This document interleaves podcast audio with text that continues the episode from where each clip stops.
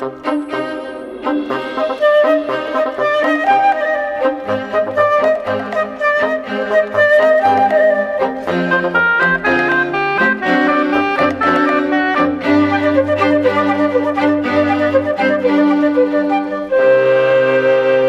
Raça humana é uma noção muito pouco científica. Afinal, o que aqui se pretende saber é quando se originaram os grupos de humanos e como é que eles apareceram.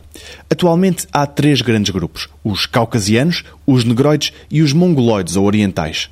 Ora, a aparência externa, para além do ambiente, parece ter origem nos genes, mas quando olhamos para os genes, estes dizem-nos que não são pertença exclusiva de nenhuma raça ou grupo. Assim sendo, o que se pode tentar perceber é a frequência destes genes.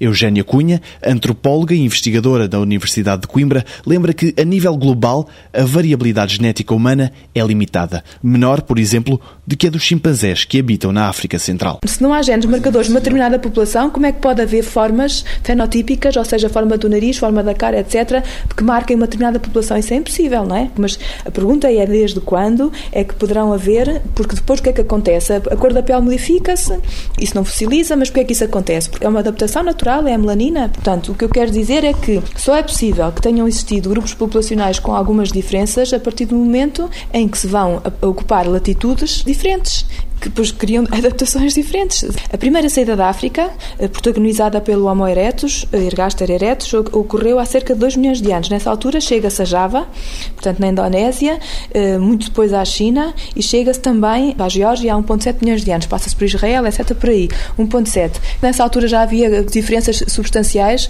ninguém sabe, não é? É provável que a cor da pele fosse gradualmente tornada diferente, é provável que algumas características se tivessem vindo a notar desde então, por exemplo, os dentes da frente, em cima, têm um sulco na face do dente que é virada para a língua nos asiáticos. E esse sulco existe, estou a falar grosso modo, obviamente, existe desde essa altura, desde o Homo erectus javanês. É engraçado, não é? Portanto, é provável que algumas diferenças particulares que não servem para distinguir os grupos começassem a ser eh, mais notórias desde há 2 milhões de anos, mas não o suficiente para, de modo algum, formar grupos. Depois, quando a segunda grande saída da África, que é protagonizada pelo homem moderno, esse homem moderno vai para zonas que já eram habitadas e aí poderá ter havido até cruzamentos ou não e depois vai para zonas onde nunca, nunca tinha estado antes. Por exemplo, a América. A América foi colonizada há cerca de 20 mil anos. Quer dizer que já havia uma mistura suficiente, eh, percebe, para os americanos. Mas o que é que os americanos são? Alguma raça? Claro que não são raça nenhuma, mas é normal que uma questão de adaptação e depois maior ou menor isolamento, que a partir do momento em que sai da África, que vai-se para latitudes muito diferentes, e dependendo do tempo que as pessoas ficaram aí isoladas ou não, etc., que determinadas características se começassem a notar a partir de então. No próximo 125 perguntas sobre ciência, uma questão sobre a biodiversidade.